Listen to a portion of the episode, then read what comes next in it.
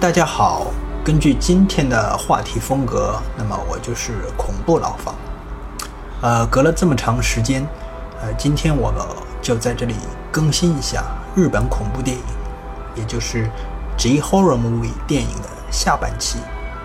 这一期主要就是讲日本九十年代的恐怖电影由盛转衰的这个过程。呃，之前我们讲了伊赖隆重和中田秀夫。这一期同样从一位导演开始讲，他的名字就是清水崇。清水崇来自群马县，那是一个日本的小地方。他从来都不是一个循规蹈矩的人。一九九五年的时候，他自愿从进击大学戏剧系退学，然后他跑到东京的电影制片厂，直接就对那里的负责人说。呃，请给我一份拍电影的工作吧。啊，结果呢，当然就是被人家一口回绝了。那么挤不进电影圈又退了学的清水崇干什么呢？他就不得不靠在电影院里打工来维持生活。直到某一天，他在报纸上看到了一个新闻，说的是日本的一个著名导演小栗康平，他在拍一个电影。叫《沉睡的男人》，呃，这个剧组呢正在招剧组工作人员。这一部电影不仅是在那个清水崇自己的老家群马县拍，而且导演小李康平和这个清水崇还都是前桥市人。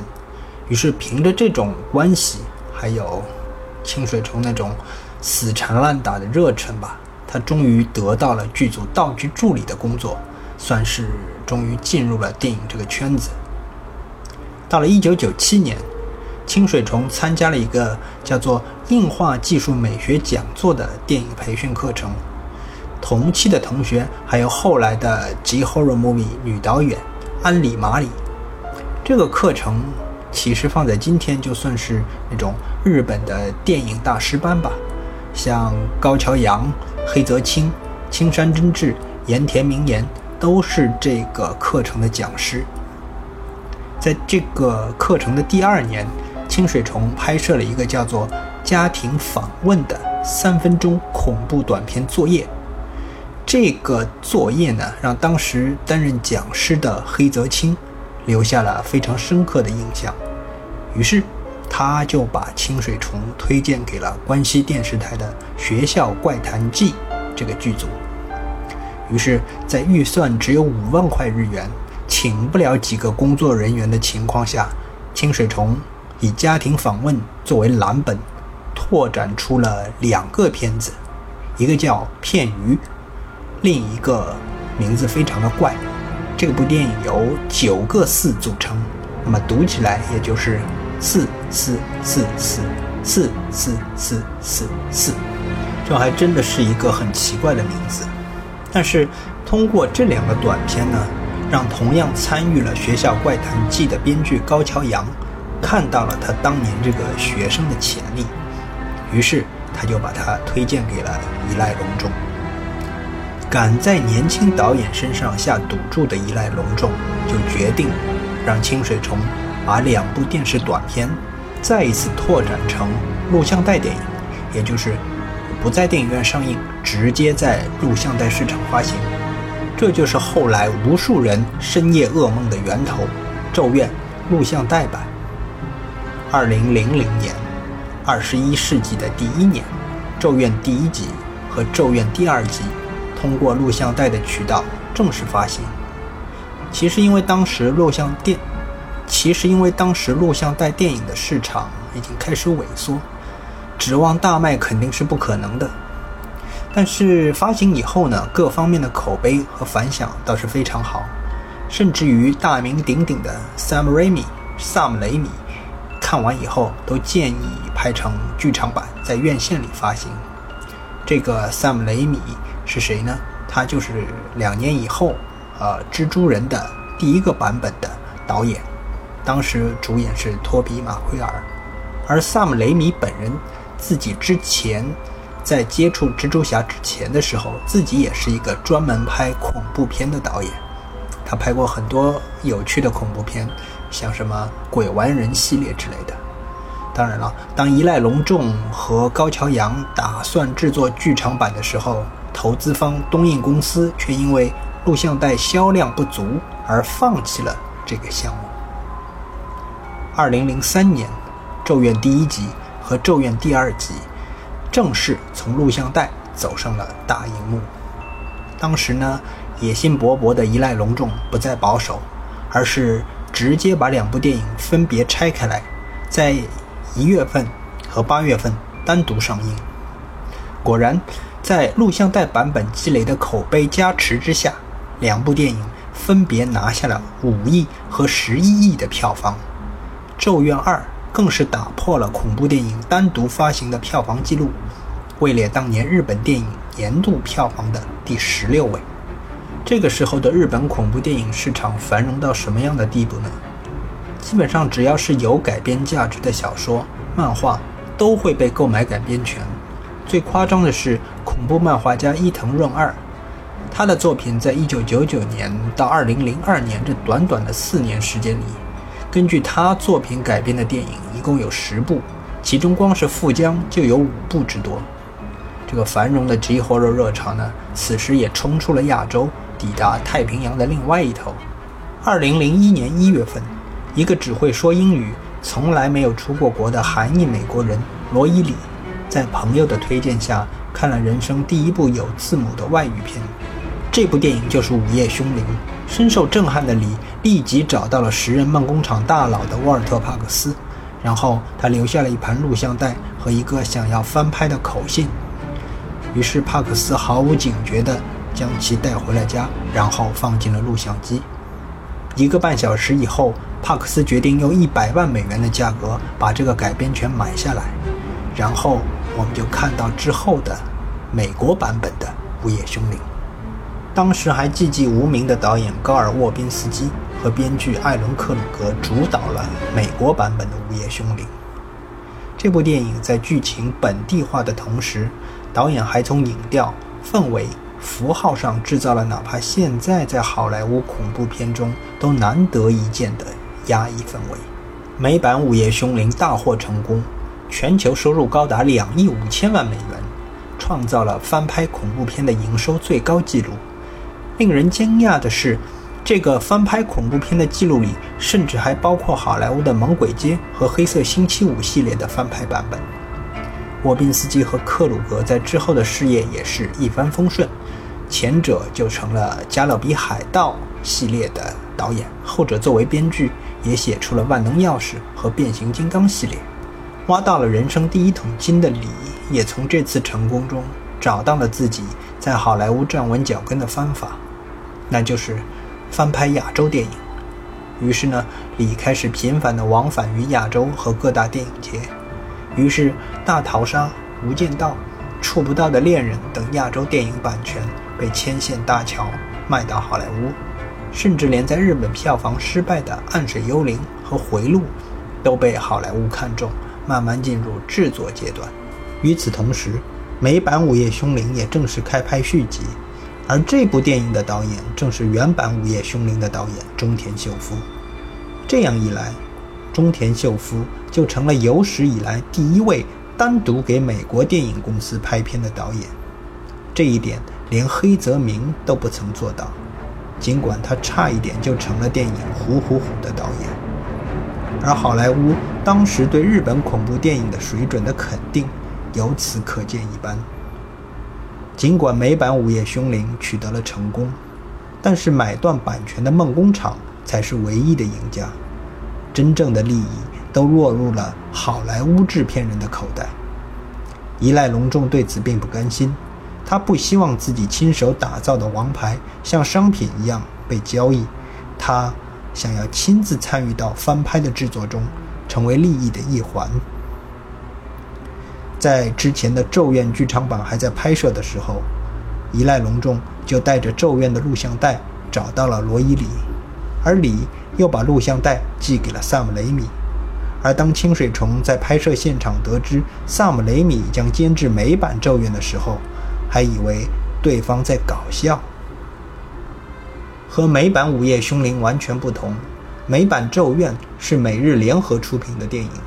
依赖隆重不但坚持使用导演清水崇、摄影师山本英夫、美术斋藤研男等日系主创，更是说服了美方改变了正在开发当中的剧本，将故事的发生地。从美国改回了日本，连拍摄地点也从派拉蒙的摄影棚变成了东宝的摄影所。二零零三年，美版《咒怨》在全美上映，影评人的口碑并不理想，大多认为不如原版吓人，剧情也过于松散。但是在当时的美国，恐怖电影的卖座定律是评价越差就越赚钱。而且，对于习惯了杀人狂和血浆的普通美国观众来说，他们还从未体验过超自然鬼魂介入现代日常生活的恐惧。最终，一千万美元的低成本翻拍版拿下了一亿八千万美元的票房，仅次于美版《午夜凶铃》。而如法炮制的《咒怨二》于二零零六年上映，导演清水崇当时还自豪地对媒体表示。本作并非原版的翻拍，而是一个全新的故事。但是叙事恰恰是清水崇最大的软肋。影评人在肯定恐怖气氛营造的同时，无一例外地批评了电影比前作更弱的情节。美版《咒怨二》未能延续前作的成绩，但是七千万美元的全球票房。对于低成本的恐怖电影来说，也是一笔不小的数字。三年里拍了两部电影，赚了两亿五千万美元，这可能是日本制片人在好莱坞的最高成就。意气风发的伊赖隆重在洛杉矶的半山腰处买下了一个大别墅，实现了自己的美国梦。不过，伊赖隆重很清楚，自己在好莱坞的话语权有限。所以，早在两年前，他就已经做了一套发展规划，那就是将日本恐怖电影品牌化，形成专属 IP，紧接着通过合作翻拍的方式输出好莱坞，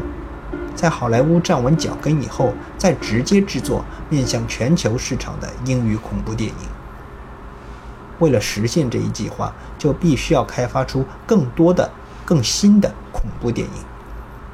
二零零四年。一个前所未有的系列电影计划横空出世，东宝和 OZ 电影公司将携手以及 Horror 剧场的名义，为洛河正信、鹤田法男、清水崇、黑泽清、中田秀夫、高桥阳六名导演每人投拍一部成本预计在两亿五千万到五亿日元左右的电影，一口气宣布制作六部电影，这在日本电影历史上是第一次。新闻发布会上，伊赖隆重解释了为什么要推出这个系列。他说：“《午夜凶铃》在日本和世界取得了商业上巨大的成功之后，他每天都能收到来自全世界不同片商的电子邮件，询问他下一个项目是什么，是不是能够出售某部电影的翻拍权，能不能让我们读一读你们现有的剧本，而我。”希望能够借助这波浪潮，将日本的恐怖电影品牌化，向全世界进行传播和推广。依赖隆重给这个系列定下的目标是六部电影，一百亿日元的票房，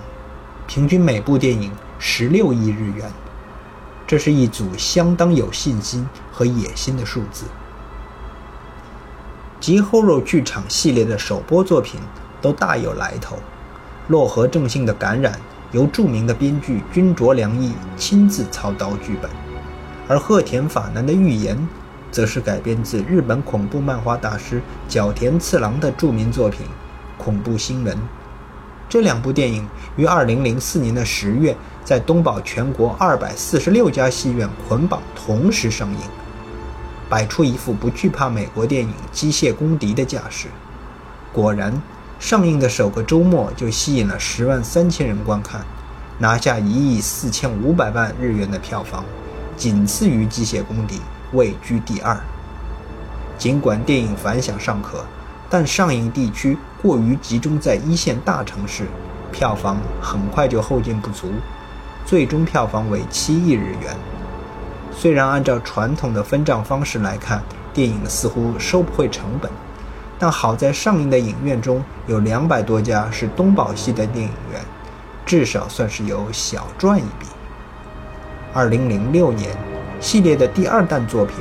《清水虫的轮回》上映，有了前车之鉴，一赖隆重把全球首映放在2005年的东京国际电影节，以制造口碑。他本来以为清水崇这样载誉而归的导演能成为票房的保证，但是令人大跌眼镜的是，日本本土的票房仅为一亿八千万日元。事实上，当年最大的失败并非是清水崇的轮回。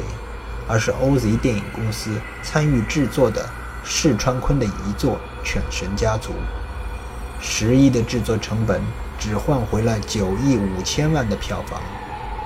商业上的糟糕表现让东宝与一赖隆重彻底决裂，一赖隆重从此只能孤军奋战。到了二零零六年的九月，黑泽清导演的系列第三部作品《呼喊》。在威尼斯电影节举行了全球首映，但热衷于疏离和孤独风格的黑泽清从来都不是接近市场的导演。电影在2007年初上映后反响相当冷淡，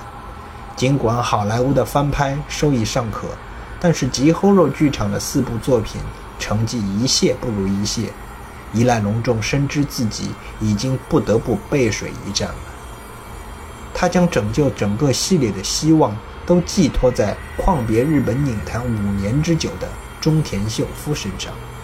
系列电影的第四弹《怪谈》改编自骆羽家三游庭园的作品《真井垒之渊》，这是系列中唯一的古装电影。当时单一类型的恐怖电影已经不再受到前几年那样的热捧。一赖隆重希望借助这个大家耳熟能详的恐怖爱情故事回归主流电影。由于松竹的加入，《怪谈》的预算高达惊人的十二亿日元。二零零七年，《怪谈》在一年之中最好的档期——暑期档上映了，但是三周后，电影票房仅为三点一亿日元。《犬神家族》和《怪谈》。两部超十亿的大作接连失败，就算是依赖隆重这样的制片人也无法招架。OZ 电影公司的财政状况开始出现恶化，只能暂时叫停了 J 后入剧场系列。紧接着，依赖隆重又把赌注压到了从未失手的好莱坞，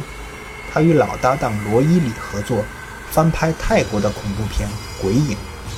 洛河正信导演的美版《鬼影》。于二零零八年上映，但是他们忽略了好莱坞恐怖电影在这几年的学习速度，陈旧老套的恐怖手法已经不再新鲜了。电影净亏了两百万美元。为了补救亏空，OZ 只能重新开发《咒怨》系列，推出了两部同时上映的六十分钟电影《咒怨白老妇》和《咒怨黑少女》，同时。美版《咒怨三》的主导权也干脆让给了美国的团队。二零一零年，吉后洛剧场推出了最后一弹作品——高桥阳导演的恐怖。这部成本低、做工糙的电影与当初吉后洛剧场的雄心壮志形成了巨大的反差。根据影迷的说法，就是这是一部连剧照都显得一脸呆滞的作品。于是，除了新宿之外，只有十家电影院。安排上映了这部片子。OZ 电影公司的结业之作是清水虫的英语电影《七五零零航班》。这部启发自迷离时空的电影，并没有让失败变得悲壮，反而是极其可笑。影片原定在2012年的8月份在北美上映，但是不知为何被推迟到了2013年，而最后直到2015年才以网络的方式发行。而那个时候，OZ 电影公司都已经倒闭快一年了。最后一次看到依赖隆重的消息，是去年腾讯影业的发布会上，